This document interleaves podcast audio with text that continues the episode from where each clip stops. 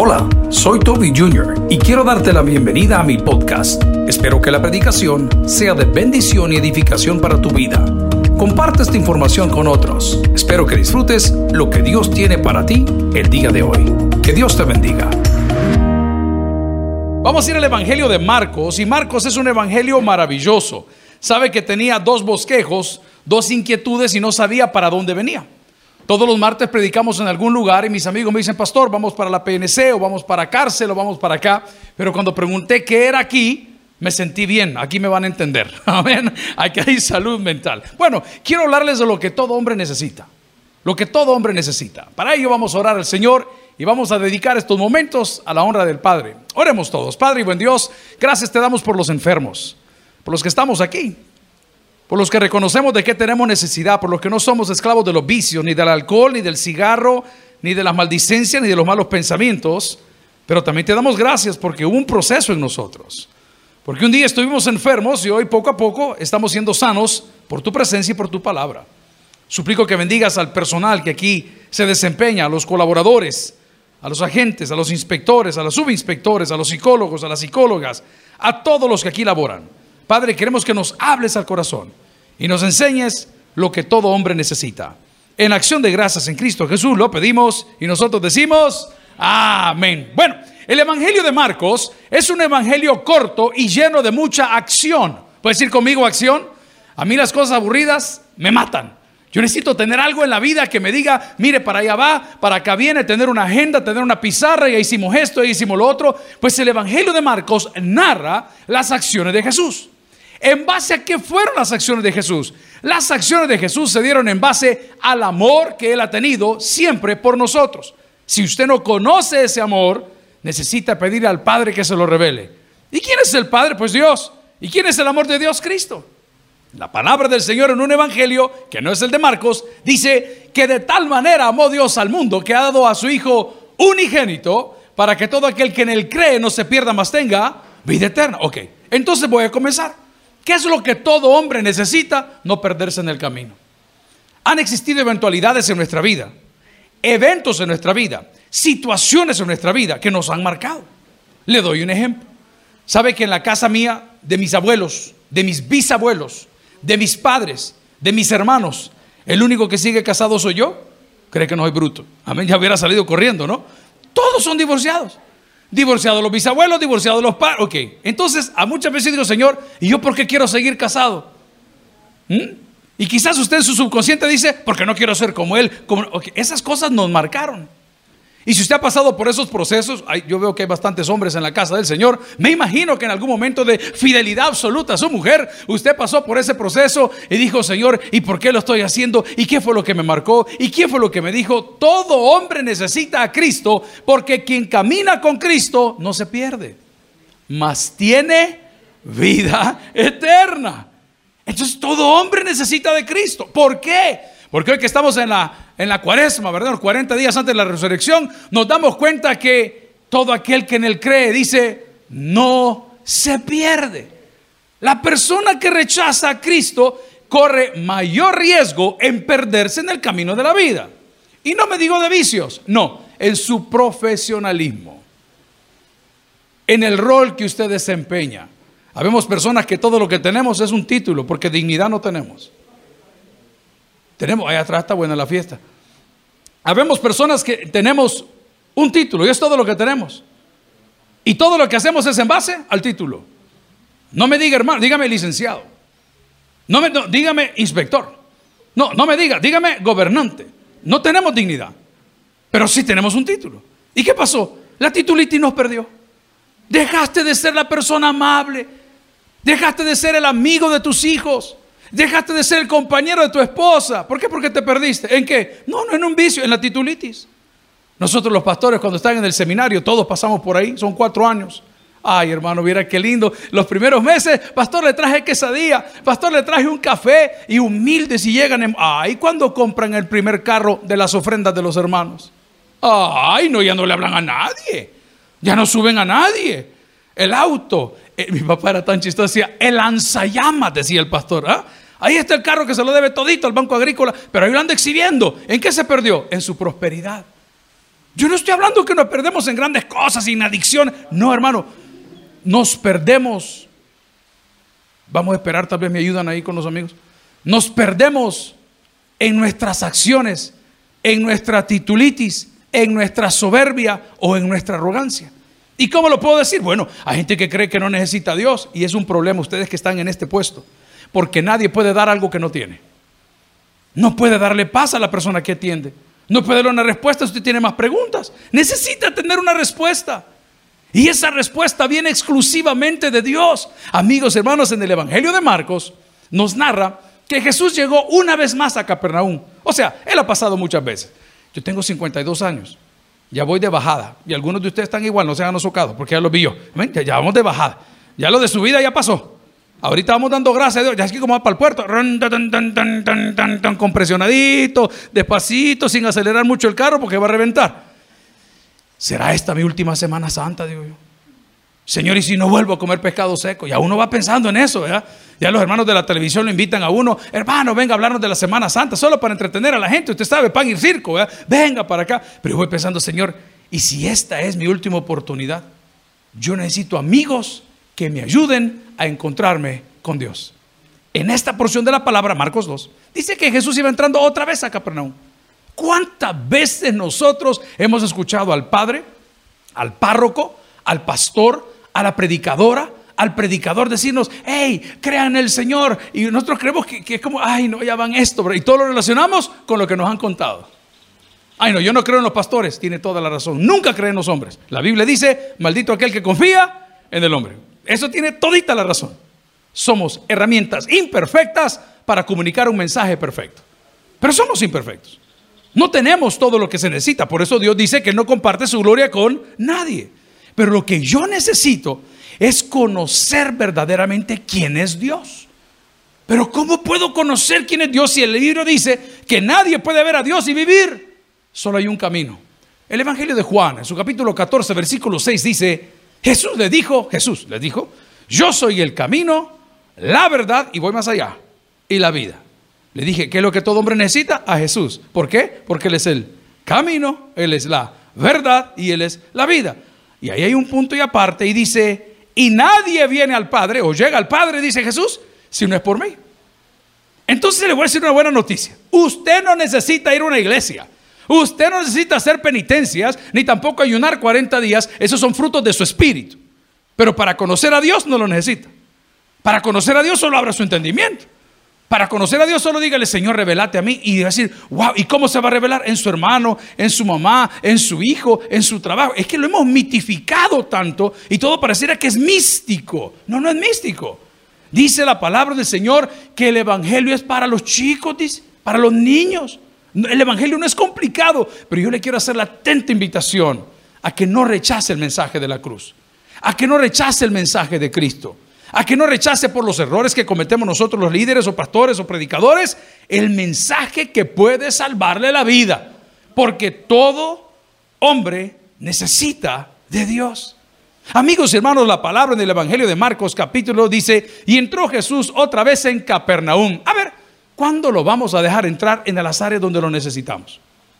Había una campaña en los años 90 que se llamaba QHJ. ¿Qué haría Jesús? O WWJD, What would Jesus do? Era lo americano. Y andaban con pulseras. ¿Qué haría Jesús? Ok, le pregunto. En la situación en que se encuentra, ¿qué haría Jesús? En el problema donde está, ¿qué haría Jesús? Y en base a esas preguntas, usted puede comenzar a descubrir lo que Jesús es y hará en su vida. Pero comencé diciendo que hay situaciones que nos cierran los oídos.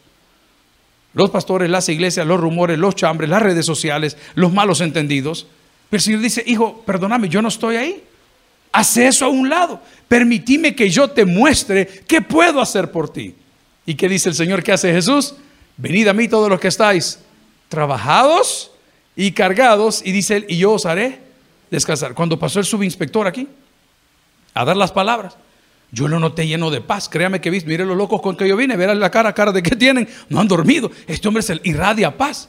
Su rostro se ve descansado, no se ve como el mío, así cansado de verlo a ustedes aquí sentados y aburridos. ¿Me entienden? Su rostro irradia paz. ¿Qué dice el Señor? El cansancio no es físico, el cansancio es espiritual. Amigos, hemos acompañado a muchos de la Policía Nacional Civil a lo largo de tantos años, tanto en la academia como en diferentes lugares, en funerales, en bodas, en celebraciones, en retiros, en eventos, y siempre les pregunto yo, ¿y ustedes con quién hablan? Llegan los cámaras allá a la oficina, alguna entrevista, alguna cosita, una nota, y, y el pastor, y aquí, y al terminar, ¡hey, una foto! yo, encantado, ¿eh? sí, tomemos una foto, y de diferentes noticieros, y le digo al cámara, mira, ¿y tú con quién hablas?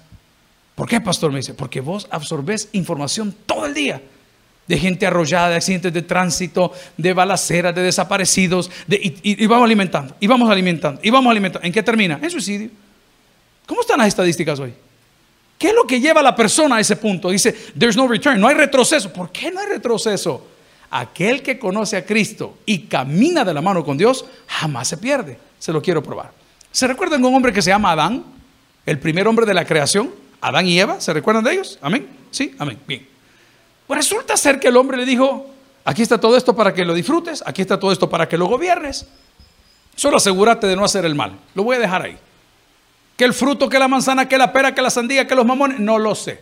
Solo asegúrate, le dijo, de no hacer el mal. Y el mal consistía en la narrativa en tomar ese fruto prohibido. Porque ciertamente el día que comas de ese árbol, le dijo, tus ojos van a ser abiertos. Y aparte de eso, ¿vas a qué? A morir. Mi hermano, yo si no veo, yo no siento. Ojos que no ven, amante que no siente. ¿No es cierto? Ojos que no ven, corazón que no siente. Pero cuando usted lo ve, mira quién. Así se me hizo el estómago, mira. Ah, ya va sacando la nueve para pegarle dos al pecho, ¿no es cierto? Aquí lo siente rapidito, ¿ok? Ojos que no ven, corazón que no siente. El hombre, no estoy hablando locura, solo estoy tratando de predicar un mensaje. El hombre estaba rodeado de todas las bestias del campo y no les tenía miedo. Hoy usted ve un chucho en la calle y se cambia de acera. Porque quizás muerde. ¿Y cómo sabe que muerde, hermano? ¿Y cómo sabe que muerde? ¿Qué tiene? Miedo. ¿Por qué? Porque sus ojos fueron abiertos. El Señor le dijo, mientras no te portes mal, vas a andar. Lo dice el Salmo 23. Aunque ande en valle de qué dice? De sombra de muerte. No temeré. ¿Por qué? Porque tu bar y tu callado me infundirán.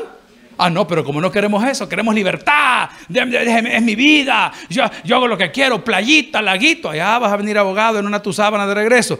Pero es lo que tú querés. Amén sus ojos serán abiertos. Entonces en la creación, el primer hombre, Adán, está en medio de todas las bestias, los leones, la jirafa, los rinocerontes que son tan agresivos, los hipopótamos, no sé cuántos han leído que este señor que era narcotraficante allá en, Sudamérica llevó algunos ejemplares de estas cosas y se multiplicaron tanto que se escaparon de su rancho, que es bien famoso, y comenzaron a matar gente. Son súper salvajes. Usted lo ve bonito el hippo ahí. No, no, no, son salvajes. Ok. Estaba alrededor de todo y el hombre no tenía miedo. ¿Por qué? Porque no había abierto sus ojos. Porque no había tocado el fruto prohibido o la mala acción. Pero cuando él caminaba con Dios, ¿cómo estaba? En paz me acostaré y asimismo dormiré, porque solo tú, Señor, me haces vivir confiado. Ángel de la guarda, dulce compañía dame una regia de noche y de día. No, que dice, ah, no me dejes ni de noche ni de día. Ok, ¿y por qué dormimos confiados? Los que somos religiosos, ahí ponemos el crucifijo. ¿Mm? ¿Y cómo nos sentimos? Ah, mira, vamos a ir allá al pueblo. Yo dejé la Biblia abierta. Me ante mañoso. Imagínense como que la Biblia fuera algo que le va a hacer. Ah, pero bien saben que ángeles acampan alrededor de los que le temen y los defiende. ¿Qué es lo que necesita entonces todo hombre? Conocer a Dios. A mí no me, no me meta conmigo. Ese hombre, yo ya me voy, hermano, usted va a quedar trabajando aquí, voy a trabajar lo mío. Un sermón va a ser. Usted va a ver qué hace con el sermón.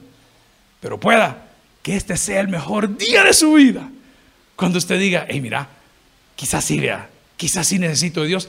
Claro que necesita de Dios. ¿Por qué? Porque fuimos hechos a su imagen y semejanza. A ver, ¿hay psicólogos aquí? Amén. ¿Me están haciendo un psicoanálisis? según Freud o según quién. Yo también lo estoy perfilando, aguánteme. ¿ah? Ok. Los psicólogos tienen esa capacidad, la desarrollan. Y no me van a dejar mentir. La ambientación, igual que en la educación, es muy importante. Es muy importante. Desde los colores, la manera, todo es importante, todo comunica. La ropa comunica, la sonrisa comunica, las cejas así mal hechas comunican, todo comunica, ¿no es cierto? Todo comunica. Bien, bien. ¿Qué sucede cuando un niño se está desarrollando 3, 4, 5, 6, 7, 8 años? Y se desarrolla con su mami y con su abuelita. y con su hermana. Y, ellas se arreglan todos los días frente al niño. Y se ponen el lipstick, y agarran la cartera, y se ponen sus zapatos. ¿Qué hace el niño? Si, que no es que sea bueno o malo, eso no estamos hablando hoy. Solo estoy diciendo. ¿Qué hace el niño? Imita lo que ve. Imita. Entonces de repente el niño está jugando con las cosas de la mamá, las cosas de la hermana, las cosas de la prima. Muchachito. Y no es lo que ve todo el día. Pues. Pero si usted camina con Dios, adivine cómo se va a comportar. Como Dios es. Y no con Él camina, pues. Si lo ve todos los días y usted dice, wow, sí es cierto, ah, dice la palabra que tenemos que estar a la altura. El hombre perfecto, llama el Nuevo Testamento, un poquito exigente el apóstol, pero ¿a qué habla? Que estamos, dime con quién andas y te diré cómo terminas. Si yo comienzo a caminar con Dios, si en las mañanas le dedico mi día con una oración sencilla, si es que no es que tiene que ponerse ni de rodillas. ¿Sabe que los judíos cuando ponen el pie sobre la tierra, cuando van a partir pan, dice, bendito sea Dios Todopoderoso que hace botar el pan de la tierra, brotar, nada más. Yo estoy de acuerdo, usted es una persona de oración, amén.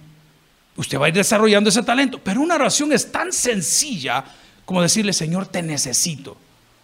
Hay mujeres aquí, ¿verdad? ¿Qué se siente cuando su pareja o su esposo o su novio le habla? Solo le habla para decirle, te quiero y le cuelga. Ah, qué Virgo. No, ¿qué, siente usted? ¿Qué siente usted? En una bayuncada, ¿qué siente usted? ¿Ah? Ay, ya quiero volver, niña, mira, ya van a ser las cuatro, ese hombre me está esperando. Ajá. Solo fue un detalle. Yo hago una pregunta. ¿Qué cree que provoca una oración en la presencia de Dios? Hombre, abre los cielos, hermano. Ese día había un par de ampones por ahí, una, un mal negocio, una mala firma en un banco, un préstamo que no se te había dado. Ese día, y porque te despertaste diciendo, ay Señor, yo te encomiendo mi día, el Señor dijo, ¿sabes qué? Tenés razón, voy a abrir los cielos sobre tu vida. Ahí te va, agarralo. Ay, todo hombre necesita caminar con Dios. Todo hombre necesita conocer a Dios. Pero nosotros los religiosos muchas veces impedimos esa relación. Pues en Génesis, como les venía diciendo, está Adán, el primer hombre, está en medio de todos sus problemas y no pasa nada. El día que come el fruto, que se lo dieron, que lo tomó, que fueron los dos, whatever, lo que haya pasado, se abrieron sus ojos y lo primero que él tuvo fue miedo. Voy a retroceder donde comencé. ¿Cuál fue el evento de nuestra vida que nos frizó? El capítulo 2 de Marcos habla de un paralítico. O sea, no podía avanzar, no se podía mover solo.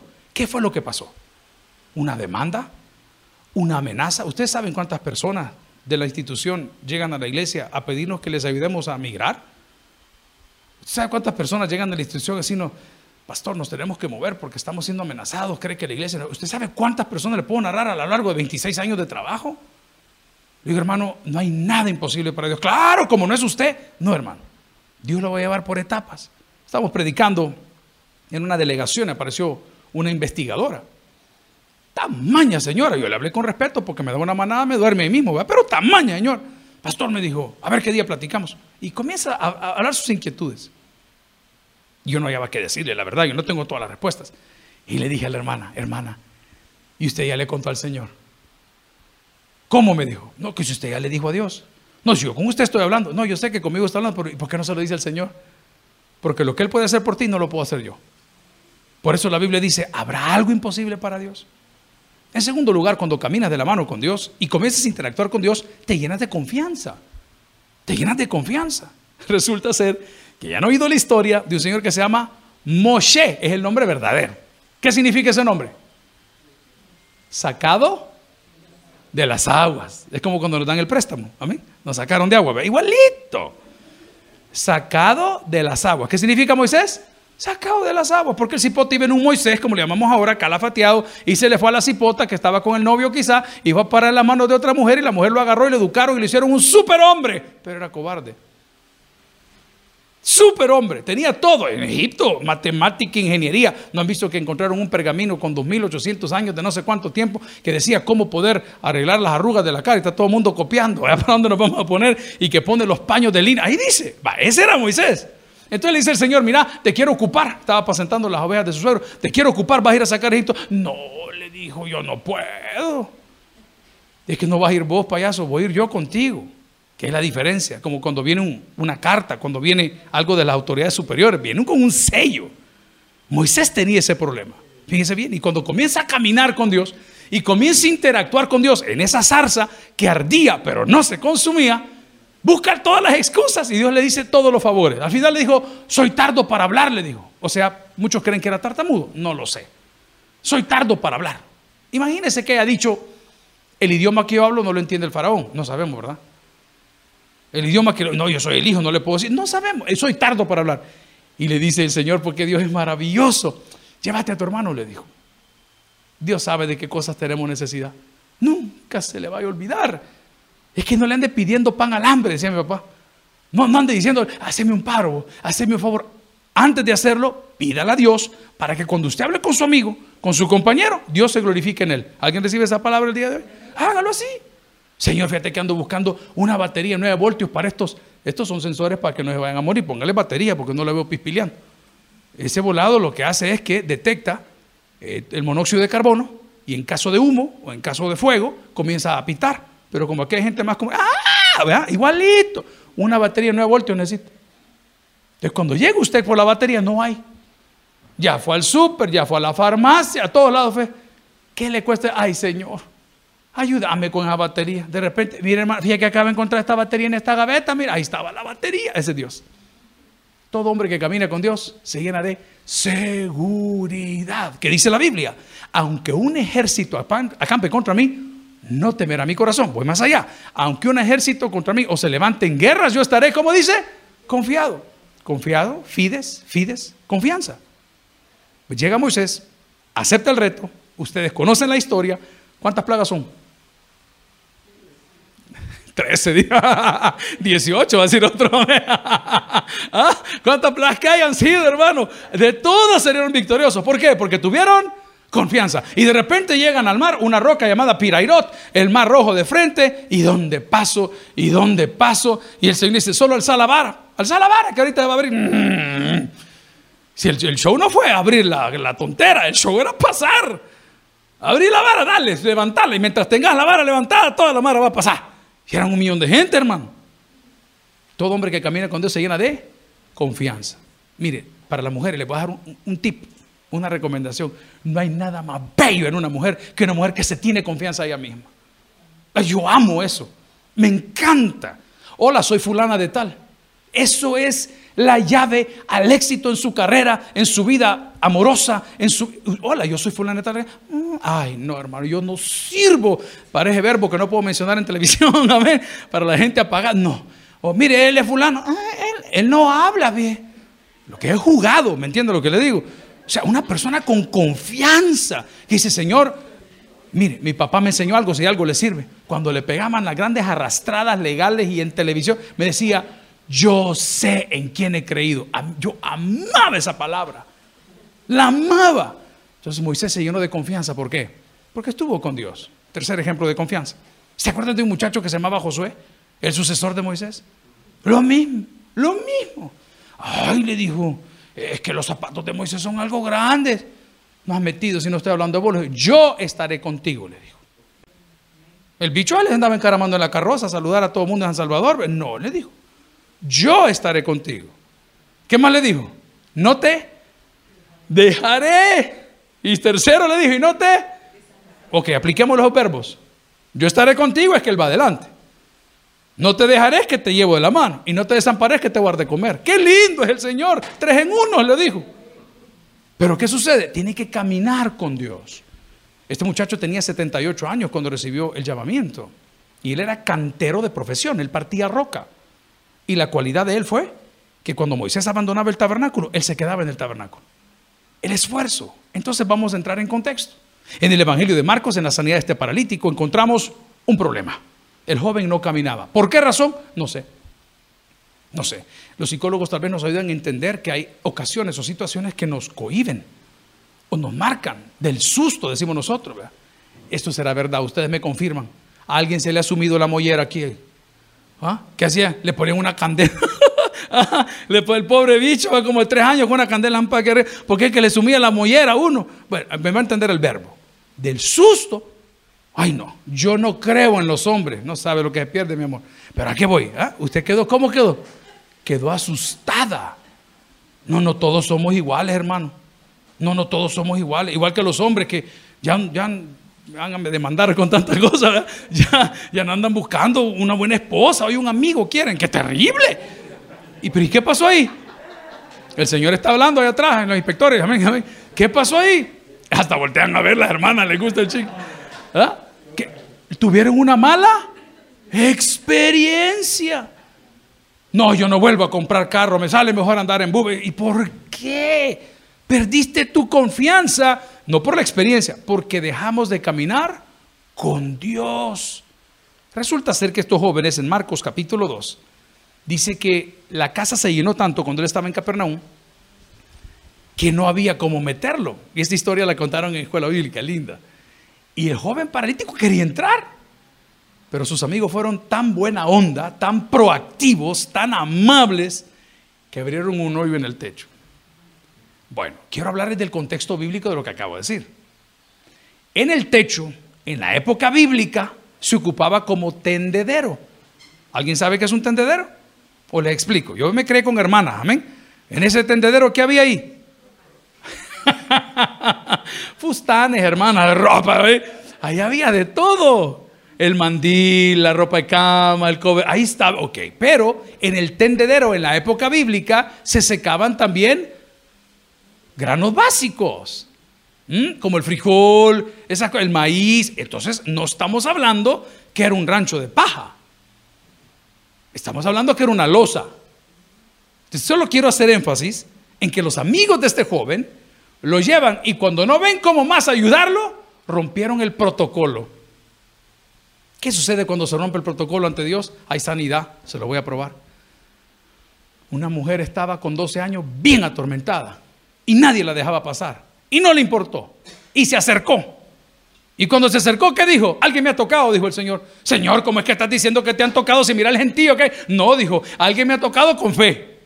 Cuando usted rompe el protocolo, Dios se manifiesta. Pues esos jóvenes rompieron el techo y lo hicieron descender. Lo pusieron enfrente al Señor que estaba ahí. ¿Y qué sucedió cuando, cuando se da ese evento? El Señor en su misericordia manifiesta su poder y sana al muchacho. Y los demás en lugar de alegrarse, se enojan. O sea que la gente en lugar de ver el milagro vio el hoyo y dijo, mira, le arruinaron la casa a este muchacho. ¿Qué no estás viendo que el hombre está caminando? ¿Saben que he predicado por muchos años donde yo estoy en esa iglesia? Dios nos quita lo bueno para darnos lo mejor. Pero estás acostumbrado a lo bueno. Querés una promoción, pero no dejas ir el puesto. No, yo, pero no, Dios nos quita lo bueno para darnos lo mejor. Entonces pregunto hoy, ¿qué te impide conocer a Dios? Vamos en la lista. ¿Será tu profesionalismo? Les voy a contar una experiencia terrible que ustedes quizás la conocen y si no la conocen les voy a repetir el chambre refrito hace unos 8 o 9 años, un día miércoles, a las 4 de la tarde, en la oficina de la iglesia, apareció un pastor de apóstoles y profetas que se llama Raulito. Lo conozco de años. Hombre muy humilde, tremendo en oración, tremendo en oración. Ese joven llegó, cuatro y pico de la tarde, el culto es a las 6. Y él venía en bus desde el occidente del país. Al entrar a la oficina, usted siente el olor a, a la leña con que cocinan, en la ropa, la leña. Es muy peculiar ese olor. ¿Y qué tal, pastor? ¿Qué tal, Raulito? ¿Cómo está? Mire, pastor, me dijo, fíjese que traigo una palabra del Señor para usted. Nosotros somos bautistas, somos como medio cuadradones, vea. Y, dice, le traigo una palabra del Señor para usted. Ay, dije, ahí viene este, vea. Ah, dígame, Raulito. Dice el Señor, me dijo que pues, se desata una prueba contra usted y no sé qué, no sé cuánto, y yo solo escuchándolo, ¿vea? pero sinceramente estaba pensando, ay, que termine este, porque yo no sé qué debo de hacer, vea, si debo de darle gracias, si como pastor le regalo o le doy o, bendigo con una ofrenda, ¿qué? En fin, lo que estaba pensando yo, en lugar de las palabras que me estaba diciendo. ¿Puedo orar por usted? Me dijo. Sí, le dije. ¿Puedo poner las manos? Me dijo en la cabeza. Mmm, amén, ya, ya, ya, no, vea. Está bueno, Raulito. Me acuerdo que me puso, pa, y comenzó a orar. Hasta ahí estamos bien. A las 6 de la tarde comenzó nuestro culto. Nosotros por 44 años tiene la iglesia, 40 años hemos trabajado en centros penales. Siempre hemos llevado testimonios a la iglesia toda la vida desde que comenzó ese ministerio. Gente que sale, nos daban permiso. Ese día, a las 9 de la noche, en un canal local con un señor muy conocido que del clima que nunca le pega, me estaban reventando que yo estaba metido en no sé, un relajo. Cuando yo estaba en la casa, me recordé del pastor.